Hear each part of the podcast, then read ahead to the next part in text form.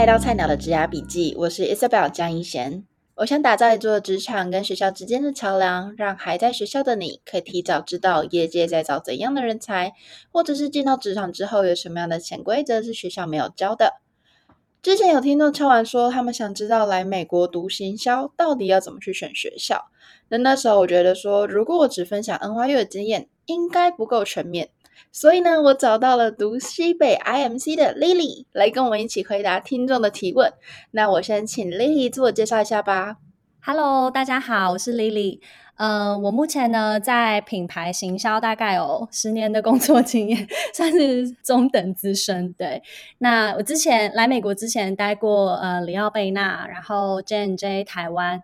然后之后到呃雀巢中国之后就来美国 IMC 西北的 IMC 呃硕士，然后目前是在 Fairlife 担任品牌经理，对。它是呃，可能观众不太熟悉，它其实是可口可乐旗下的一个牛奶品牌。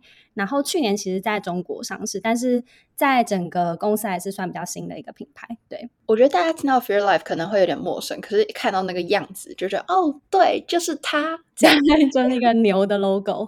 对对对对，因为我觉得你们家这牛奶的包装特别长得可爱一些，所以一看就知道是谁这样子。哎，那我还蛮好奇，你当初为什么会想去读西北的 IMC 呢？嗯，对，我觉得这是一个很有趣的问题。我其实超级常被问到，就是因为我觉得对于很多工作经验有一段时间的人来说，他们会比较考虑 MBA 的方向 versus 去念一个 Master。嗯，但我觉得我自己的方向就是比较明确。我呃也有考虑过 MBA，但是我觉得就是 Marketing 才是我最终。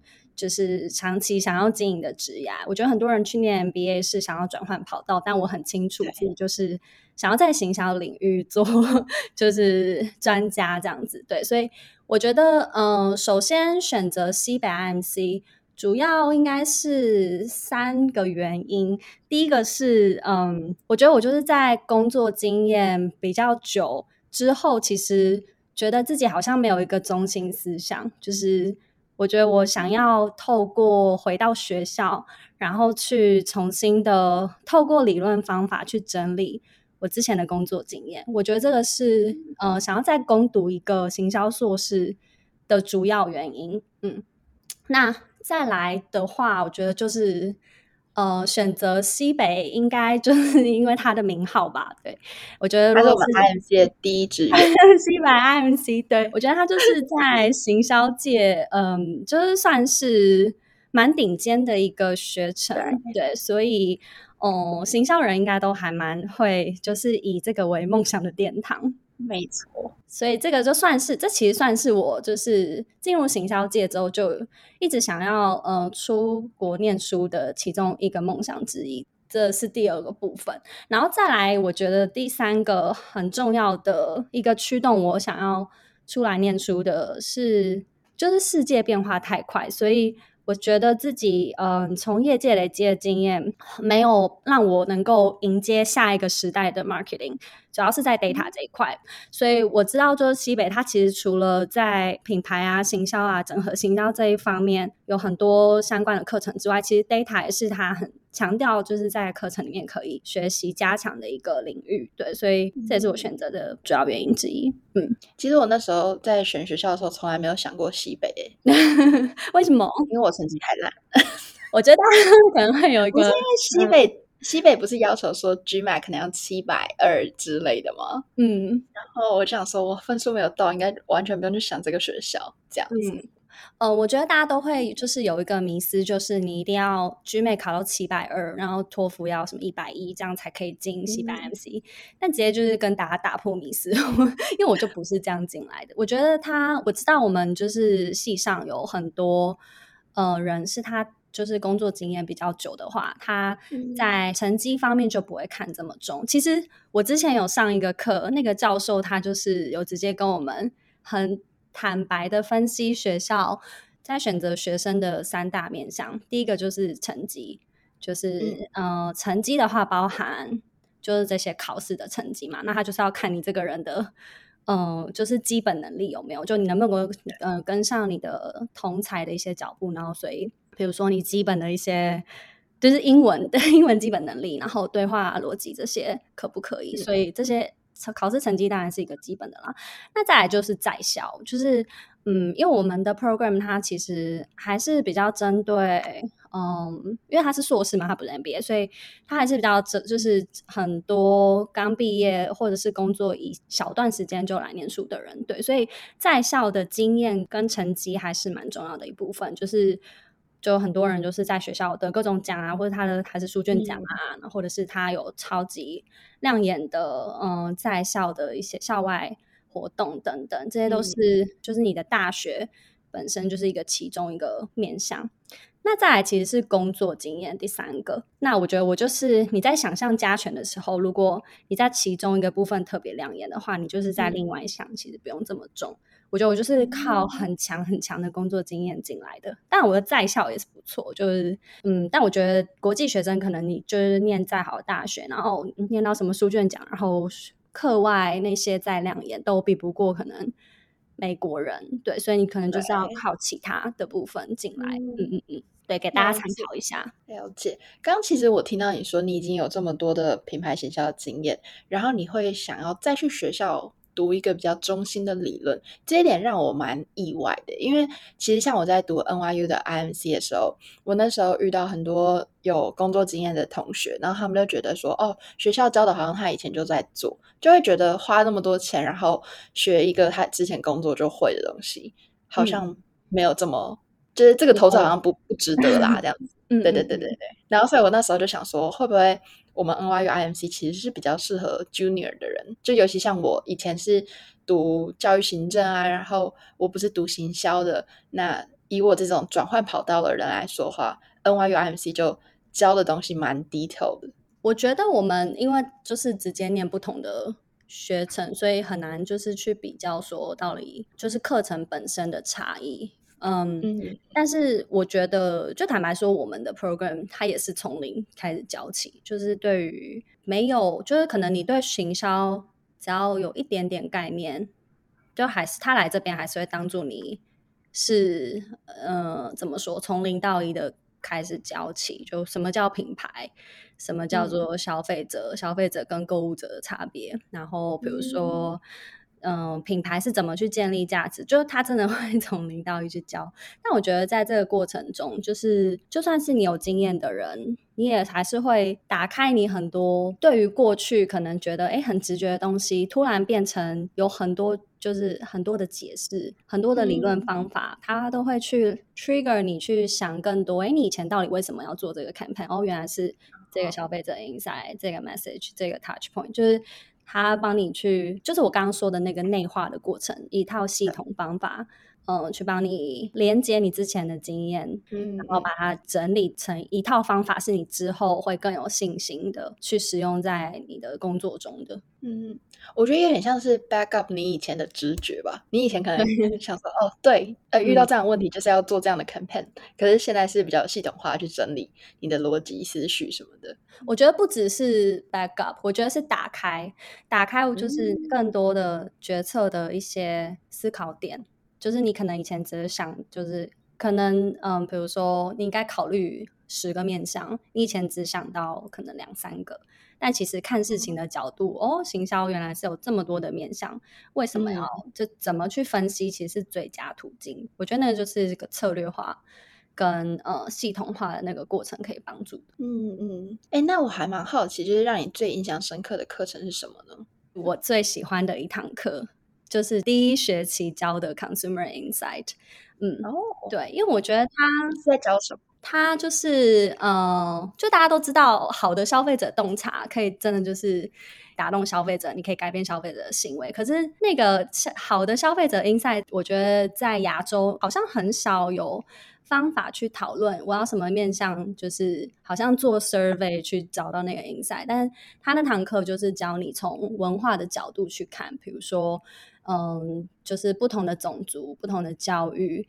甚至，嗯，就是有很多的课堂上的讨论都是会用实物，就比如说包装为什么要这样设计，它为什么是这个形状，它背后就是代表的什么样的产业演化的一个过程，或者是消费者对于什么样的东西有个既定的模式、既定的行为。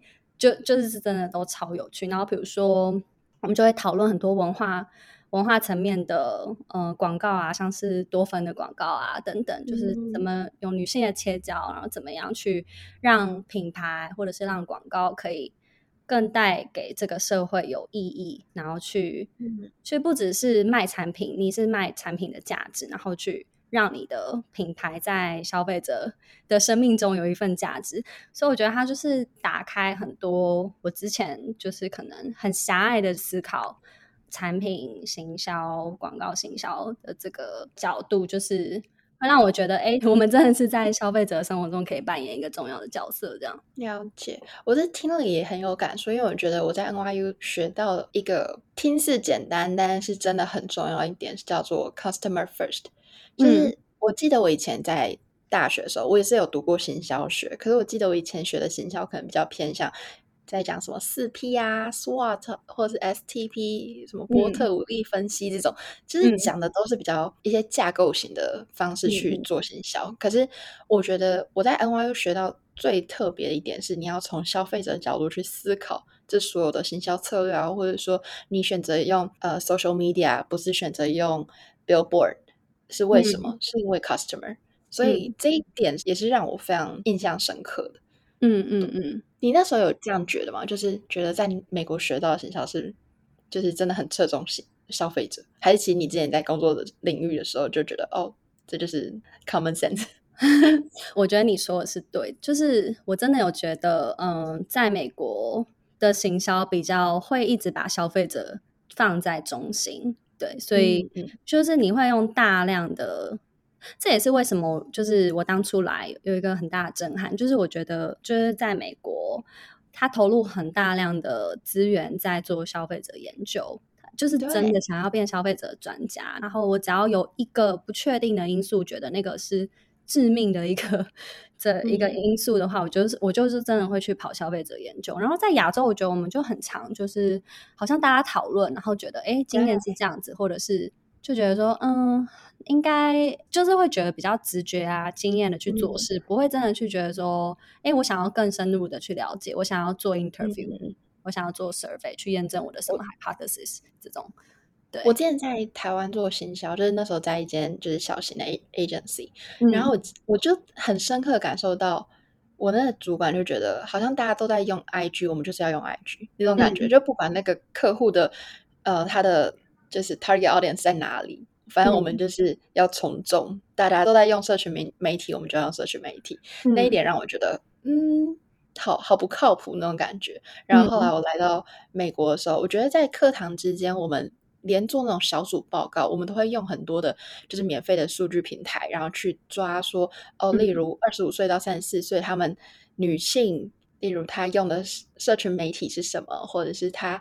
呃，他的消费习惯是什么？就是连我们那种很小的报告，都一定要去找数据去佐证你的就是论点，这样子。真的就是要做到这样，就你要变成消费者专家，真的要去去去去研究他们的对各种行为模式，真的是这样。那我这边我也想要分享一个，就是我最印象深刻的课程，嗯、在 NYU IM 学到的。嗯，因为刚好我觉得其实 NYU 我们是。坐落在整个纽约市，所以我们其实没有一个校园，我们都称说纽约市就是我们的校园，嗯、对，也就是只是没有 没有办法去那个什么负担寸土寸金的纽约。你们感觉有超多学院，我不知道，就感我因为我现在人也在纽约，我就想走到哪里都写 NYU，就感觉对，就只要有插旗的就有可能是我们学校这样子。对对对对。然后我那时候在时代广场附近的一个校区上课。嗯然后那堂课我们就是在学说，呃，我们在这我们就在学 out of home 的 billboard 有分哪几间公司啊，然后他们各各个的特性是什么。然后那时候老师就说，好，我们现在提早下课，但是请你们去时代广场去找出这些 billboard 的，呃，就是各个公司啊，或者说他们特性是什么，然后要做一个 billboard 的分析，然后在十二点的时候要交交这个作业。然后我就觉得，哇！这个经验真的很酷，就是直接叫你出去外面，嗯、然后你的作业就是在时代广场中完成。嗯，然后我就觉得这个经历很特别，就是只有真的只有 NYU 可以做到这件事情。你应该是主打，就是整个城市就是你的学教教室这样。对对对对对。真的真的是这样，我觉得这也是我选择来 NYU 的最主要原因，因为我就觉得好像读行销应该要来大城市，好像这边什么事情都比较先进啊，你一定会得到第一手消息。那如果你要做行销的话，你必须掌握就是消费者的趋势。真的，对，所以我那时候其实没有考虑太多，就是觉得好，我如果很喜欢行销，我就应该要来纽约。这样，嗯、当然也是因为我没有西北 IMC 给我选择，没有，我觉得是因为你没有投，大家还是就是放手一试，对，You never know。我觉得这点蛮重要，因为其实我那时候在就是申请学校的时候，我的代班都跟人说：“哦，你没有修过那个课，你不能申请这个；你成绩不到，你不能申请这个之类的。”真的很可惜，就是每个学程应该都有它的优势，对，跟特色，嗯、所以像像我们就没有时代广场这个、嗯、这个经验，对啊，所以可能大家还是可以就是综合考量这样。嗯，对对对。你现在这样工作的时候，你会觉得以前在学校学到什么的 framework 是可以用到你就是日常的工作上面？好，我觉得这是一个很好的问题。然后，其实我觉得就是像我刚刚说的，学校很多的教的理论方法都是。去打开，就是我思考，我碰到一个问题，可以有更多的思考的面向。对，所以我其实有很多的很多的 framework，我都常常翻出来在参考。嗯，但是我最常就是印在脑海里的一个 framework，是我刚刚就是 consumer insight 那个课程我提到的，它它是嗯。叫做 Consumer Decision Journey，对，因为我不知道，就是大家知不知道，就行销人都很常用 funnel 去讲说 消费者的 journey 就是这样子 linear 的。那那个时候我是第一次听到，虽然以前就有这样的概念，现在已经不是这个 linear 的过程，对，但是我是第一次听到，就是叫做 Consumer Decision Journey，它是一个麦肯锡提出的一个 framework，那它就是说消费者的。一开始，你品牌要进入就是消费者的心中，你要有一个 trigger，比如说那可能是从消费者来的，可能是从广告来的，你要先进入他的脑海里。他可能是比如说，我今天刚好看到一个广告，我觉得非常 inspiring，然后就 trigger 我，就是比如说那个变美的 广告，然后我就对于呃，比如说。的想要去买 skincare 的产品，这样就是一个 trigger。但你这个品牌就进入他的脑海里，然后，但他进入脑海里之后呢，你不是他唯一的考量，所以他的第二步叫做 consideration set，就他就会开始想说，哎。我今天，比如说我今天看到一个多芬的广告，好了，我可能说啊，那沐浴乳感觉跟我的价值 就非常的相当，我想要成为那样子，就是有自信做自己的女性。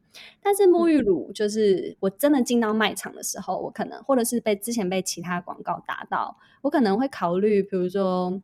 PNG 的其他产品啊，或者是嗯、呃、什么 Aveeno 啊，就是个各种品牌嘛，所以你会有超多的竞争者在那个消费者的脑海里，对，那他就会开始有 active consideration，然后 moment of purchase，、嗯、然后 post purchase，最后它其实是一个我不知道很难去嗯、呃、用讲的，那它是一个 loop，就是它是一个圆形的，然后它是一个绕环的一个 framework，所以它现在告诉你说。你这个品牌或产品在消费者的考量中有好几个接触点，你的品牌要怎么样最终让他真的可以购买？购买之后要怎么样让他回购？它都是一个 loop，所以品牌在跟消费者建立关系是多元接触点，然后你要在每个接触点做对的事情，这样你才会能够最终成交，并且让他 repeat。嗯，我觉得它是一个超级好的提醒，因为我觉得很常行销人就是会。很单向的觉得，哎，我今天就是做这样的事情，但我没有去思考说，哦，品牌我在消费者的这个整个 decision journey 里面，应该要在不同的时间点去做不一样的事情。嗯，了解。那 Isabel，你最你呢？你最印象最深刻的 framework 是什么？我觉得还是刚刚前面说到的，就是 customer first 这件事情。哎。不是说我们 NYU 只是教这个啦，我只是 对，我觉得这件事情真的是深植我的脑袋。因为其实我觉得做行销人，别人一定会很常问说：“哎，所以我现在要创个业，我那个做行销怎么做？”然后我一定会反问他说：“所以你的 customer 是谁？你有想好吗？”然后我觉得，如果不是读行销，可能就会说，我突然希望那个 老少皆宜啊，就是所有人都来买我家课的东西。然后我就会问下一件事情，就说，那你想要先 target 的是哪一个族群？就是我觉得要真的去理清谁是你的 target audience，你才有办法去思考说你的行销怎么做。嗯，就举来说好了，我 personally 我不读 email，我很少看 email，除非我工作所需。但是其实我现在在做的工作其实就是做 email marketing。然后我那时候其实一开始的时候，嗯、我在找工作的时候，我从来没有思考过 email marketing，因为我觉得谁在看 email 啊？这个 email 已经死掉了吧什么的。嗯、然后后来我到现在这份工作的时候，我就觉得，哎，我们的 TA 是比较偏商务人士啊，或者说比较年长的一些。长辈这样子，那他们其实是不看什么 social media，不可能会花 Facebook、滑 Instagram、看 TikTok 等等的，或者是说他们可能就是看一些呃，例如 Google Display Ads，可能也就是你知道没有那么多的 engagement。嗯，其实用 email 去跟他们沟通是最合适的。所以其实我觉得真的是要看你的 target audience 是谁，然后再去决定你要用什么样的行销策略。嗯，对。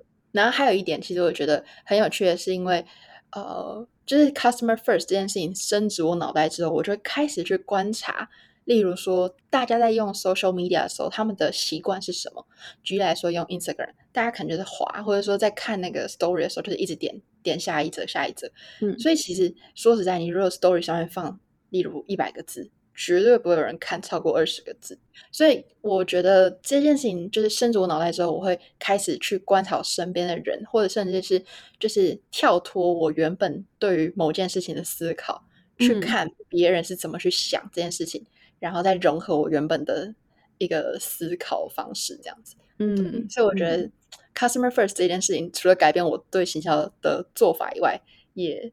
改变我的世，就是 改变你的世界，什么？讲的好像太大了，但是就是大概是这样。嗯嗯嗯嗯嗯，对。哎，那那个我有一些听众啊，就是他们有问到几个问题，然后我想要在这边先问问看，Lily 你怎么想？就是有些人问到说，西北 IMC 是比较注重理论胜过于实务。你觉得真的有这样子吗？嗯，我自己是觉得不会啦。就是虽然我已经工作蛮久的，但我觉得我们的课大部分都是尽量去就理论结合实物，所以他至少都会做一个 project。对，所以就不会觉得说，哎、欸，你今天理论到底怎么应用了？而且在在课堂上，就像我刚刚说的，就是 consumer insight，他就是真的会拿世界广告案例来来跟你讨论，你就会觉得，哎、欸，好贴切，我以前都没有想过，就是看了这个广告就过去了。但是，大家觉得其实有很多可以讨论啊、debate 的点，对，所以我觉得基本上都还蛮。很容易应用在生活中，然后也是就很多很多的 project 可以让你去练习。嗯嗯嗯，我觉得这点是真的，美国的学校都很喜欢你，不要只会考试，你要会用在就是现实生活中。嗯，所以他会要求很多的 project 或是课堂的讨论啊什么的。对，对我觉得那个课堂讨论是。自己觉得台湾教育比较少的，就是可能就是教授他就是丢了那些知识给你，但他还不会去，就不会让你就是 trigger 你去想说为什么，所以他没有那个下一步的问题去问你，或者是让学生们一起讨论，就是那个感觉是比较缺乏。对，我觉得那个我自己就在那个过程中学到蛮多的，嗯。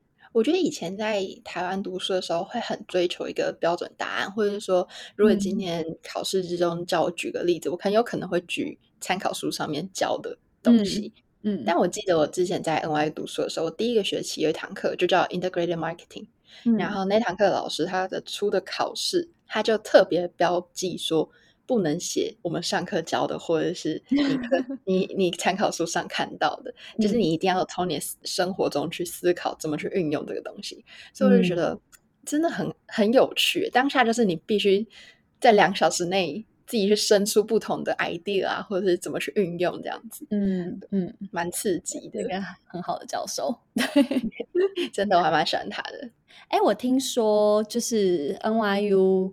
IMC 的课是是晚上上课，就是有听到说会觉得是夜间部吗？我知道你问的很小心，但我的确有看过这样子的。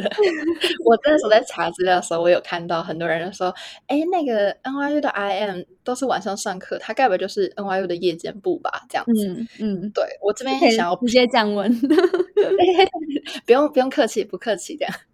对，我今天想辟谣啦，就是因为其实我们的老师大多都是夜师。什么叫夜师？嗯、就是他们白天是在企业工作，不管是在什么 Google 啊、NBC 什么广告公司工作，或者是自己创业，然后他们就是晚上的时候会来上课。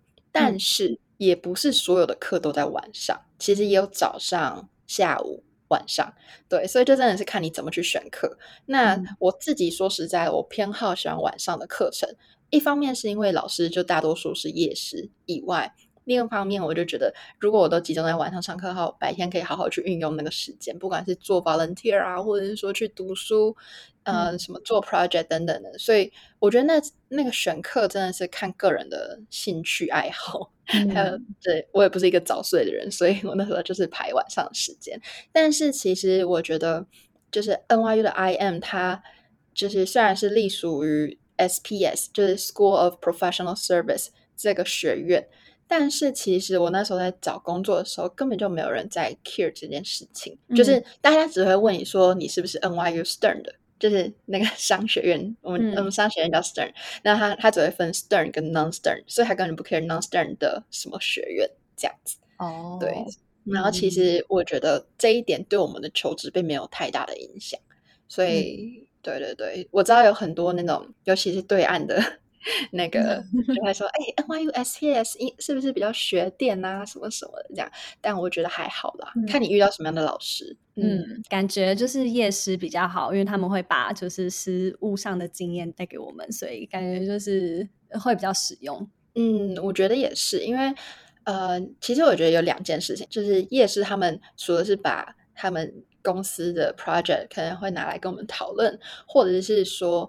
他们自己的业界 connection 都是好，例如，如果他是来自 NBC 的老师，他可能就会找他的同事来跟我们当 guest speaker，这样。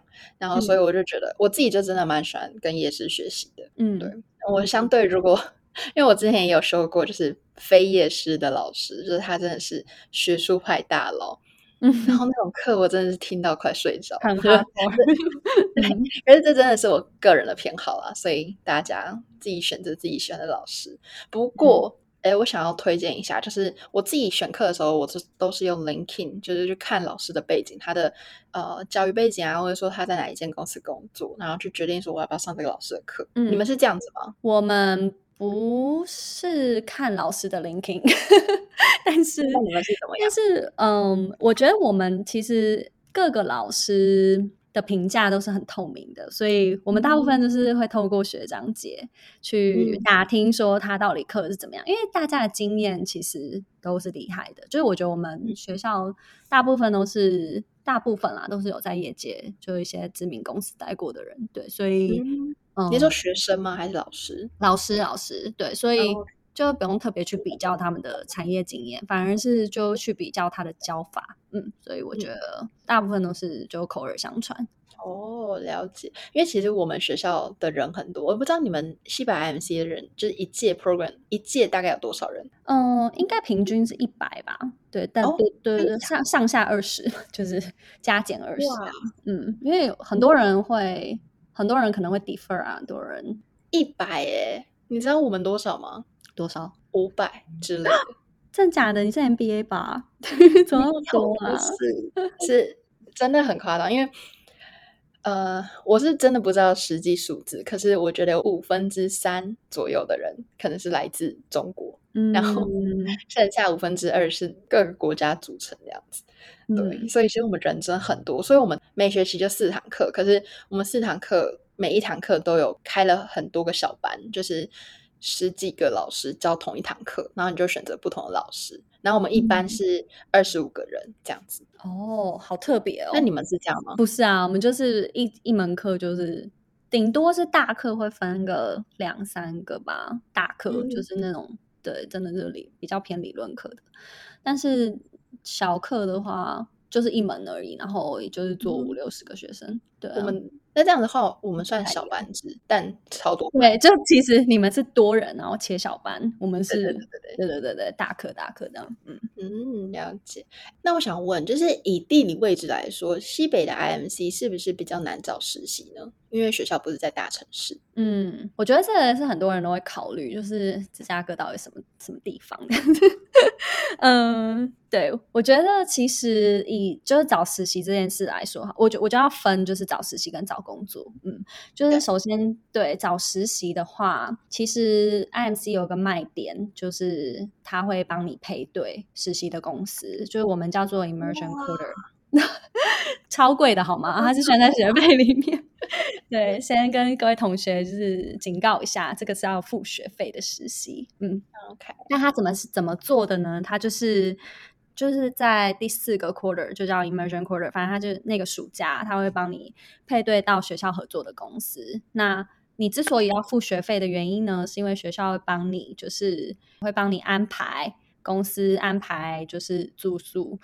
基本上是这样子的，然后会帮你安排教授，就指导教授，他会在这个整个过程中给你 coaching，嗯，所以你的学费是付、嗯、付给这些教授啊，跟这些安排。那我们那一届其实还比较幸运，就现在已经取消了，就我们那一届可以自己申请，所以以前是有分，就是。团体让学校安排，跟你就自己去申请这样子，自己去申请你想要的公司。嗯、因为很多公司它其实不在学校合作的范围里面。对，像我之前就是自己申请到可乐的总部去实习，那个就不在学校合作的名单。嗯，所以，但我听说，我听说这两年已经取消了那个你可以自己申请的这个方式。对，所以也是不用参考啦。对，但是的，我觉得这个还蛮好，就是说你其实不用担心找实习。找不找得到，因为就是会被配对，嗯，嗯，但是配对的结果是要靠运气。就有些人可以去 Nike 啊、麦当劳啊、Salesforce 啊，有些人可能就会到，嗯，可能比如说芝加哥 local 的一些公司，对，所以还是要看运气这样。哎、嗯，那我想要先问一下，你这个缴学费意思是说，是额外要再多付一点，还是说它其实就是一个学分？它就是一个学分，嗯、可是这样很值得啊，反正都都需要那个学分。他是这样帮你配对，也是。可是你有有些人就是会 argue 说，哎，我是去工作的耶，就是、oh. 你懂我意思吗？就是你是 intern 的样子，但是去公司实习，正常来说可能有薪水，但是他不但没有薪水，你还要付学费。对，所以、oh, 他没有，他是固定没有薪水这样子。呃，如果是 group 的话就没有，我自己的话是有，就是自 in 的，就是为什么很多人会去走那个自己申请的那个管道，就是另一方面也是可以，就是补贴一些薪水。嗯嗯嗯嗯。哎，可是，在 NYU 这边的例子是说，我们一样要缴学费。就是如果我们要用 CPT 的话，我们是缴学费，然后也会就是有老师上课，就是跟你说哦，例如你去职场啊，人人际关系怎么应对进退等等的这种事情。但是他们不会协助我们就业，嗯、就是不可能有那种产业配对什么的，公司配对这种、嗯、这么好康的事情。哎，那找实习的资源也不会帮你们。就给你们一些方向吗？我们会有 career center，可是就是你要去用，你就会去用，但不会是因为你付这个学费，不会是因为你付这个呃实习课，然后而得到的资源。哦，所以其实上这个实习课之前，你已经要拿到 offer，你才可以上这个课。嗯，那那个是必修吗？它是选修。哦，OK。其实我觉得那就是有点像是说，我们要请学校帮我用 CPT。嗯、然后他就说 CPTI 要挂学分，嗯、所以我们就是一样付三学分，大概是两千，嗯，三学分在 NYU 是六千块左右，然后去修这个 CPT，拿这个 CPT，然后去去公司工作，嗯，然后我们那时候也是有时薪，可是也差不多是六千块，所以你知道，就是你拿了实习赚的钱去付学费，嗯嗯嗯，嗯，可是这个实习是你自己要去找到，就学校不会帮你，嗯。哇，这个真的很难呢。我觉得，我觉得对啊，我觉得这个就是西北这部分应该是挺好的，就是还帮你配，真的超好。可是真的要看运气，因为我真的有听到有有有人配到就是没有很好的地方，也是不不知道是好还是不好，对，也是很难说。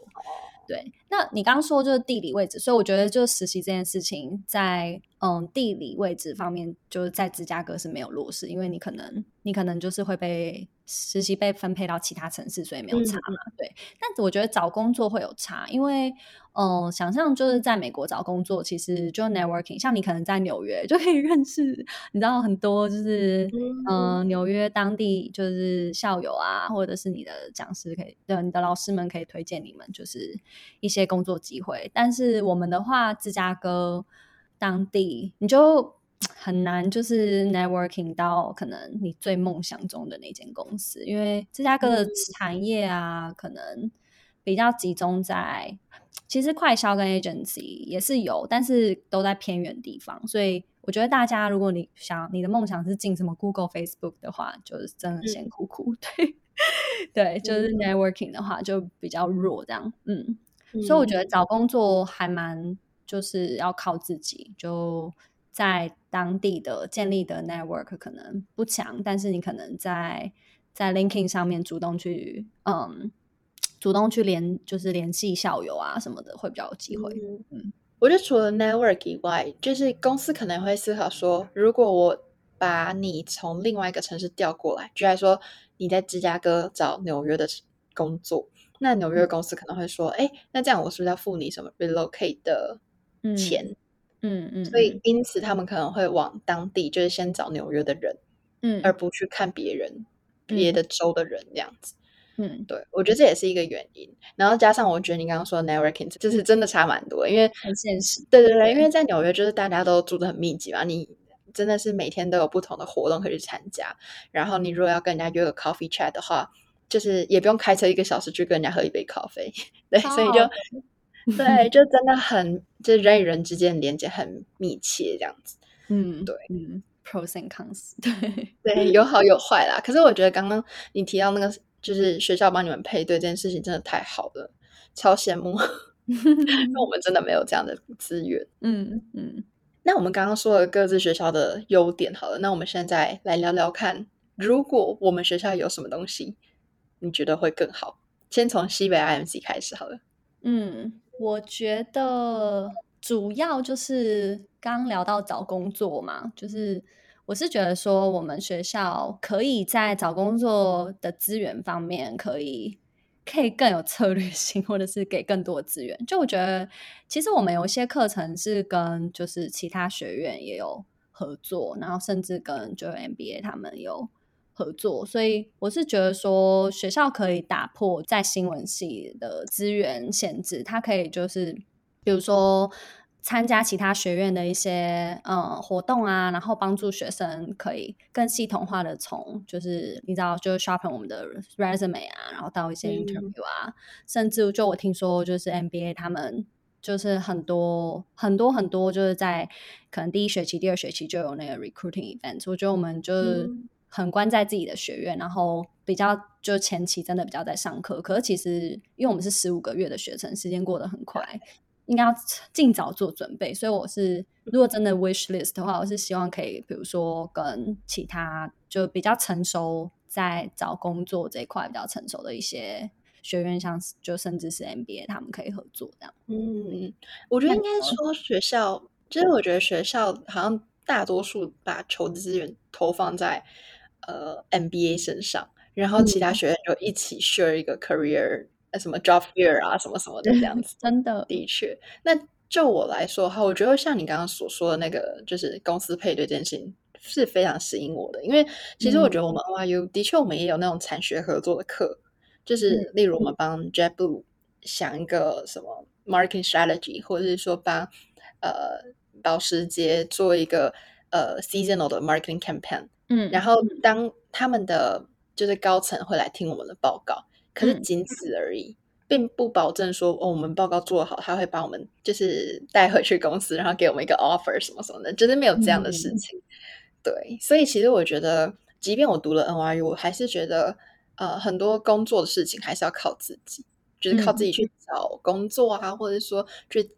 就是建立那个 networking，而且其实我我不知道你们西北的校友资源怎么样，可是我觉得以我们 NYU IMC 的，就是校友资源来说，就等同死掉，就是就是好像没什么没什么机会可以跟校友就是交流，嗯、但是可能顶多就只有在 LinkedIn 上面，你就说哦，我也是 NYU IM 的的学妹，就顶多这样子的一个连接。嗯、可是学校并没有提供一个场合让你去跟 Alumni Network 这样子，你们有吗？嗯、我们其实可能有一些活动，嗯，嗯，但是我自己的经验也是主要是靠自己不要脸的去在 LinkedIn 上面 reach out 校友啊，然后对对对，嗯、甚至就 Beyond IMC，我就。只要他是西北的，然后在某一间我有兴趣的公司做，就是比较 senior 的位置，我可能也会 reach out。那真的是很厚脸皮啦，嗯、因为我觉得就是在学校给就业资源这方面真的没有很充足，所以就还是要靠自己。嗯嗯，的确，你知道我就是前几集才录了一个跟 Stern MBA 的学长姐的一个访谈，然后我就觉得、嗯、哇，他们的就业资源真的太丰富，他们甚至还有一个什么终身的 career coach，这也太好了吧，就是、羡慕到不行。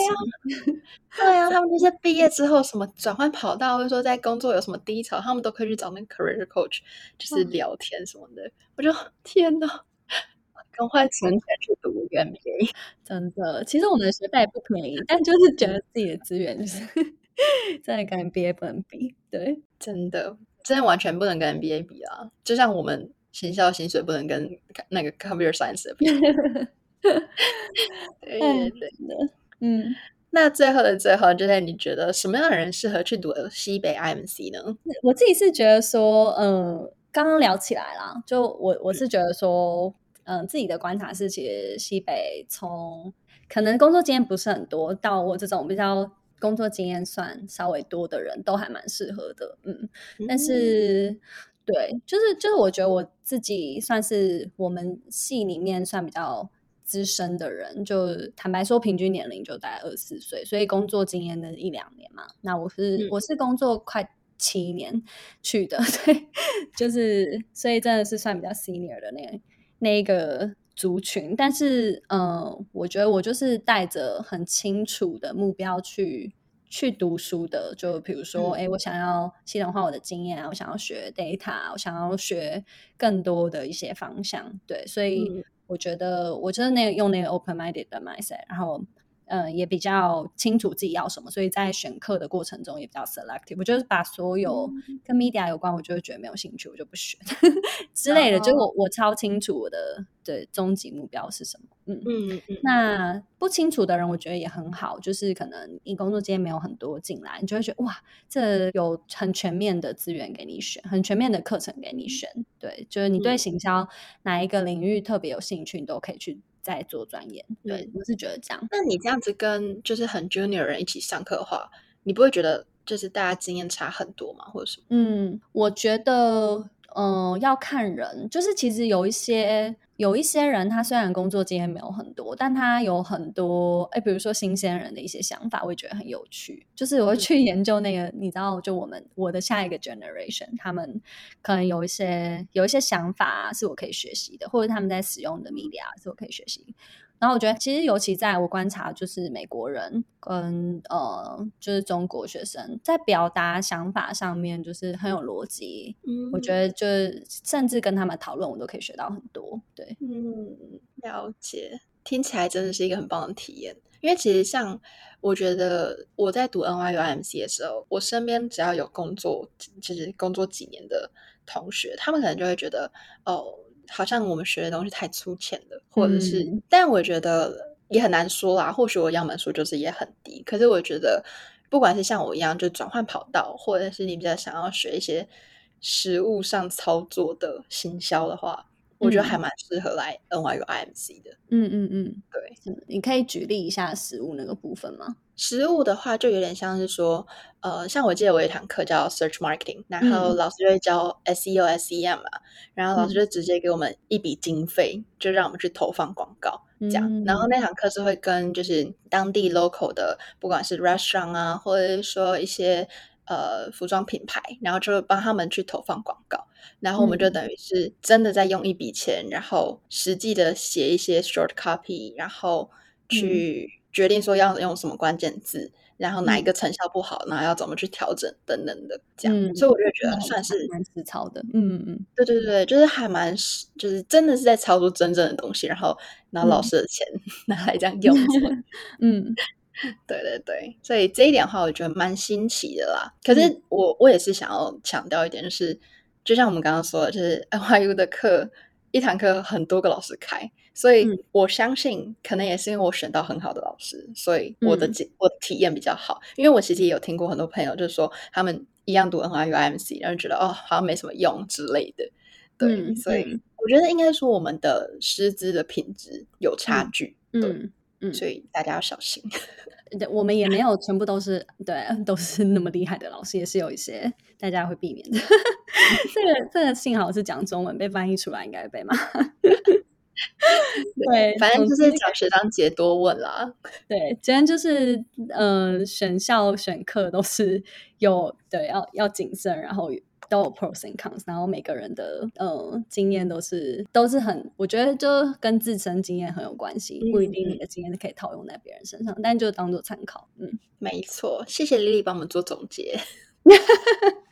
其实我们在 Lily 的频道，就是 Lily 有开一个 YouTube 频道，然后我们也会在那边讨论 IMC 的 pros and cons。然后大家如果有兴趣想要看 YouTube 影片的话，可以去追踪 Lily 的频道。嗯、可以跟我们说一下频道名字吗？好，哦叫做凯凯莉莉，是我跟我弟创的一个频道，嗯，好可爱。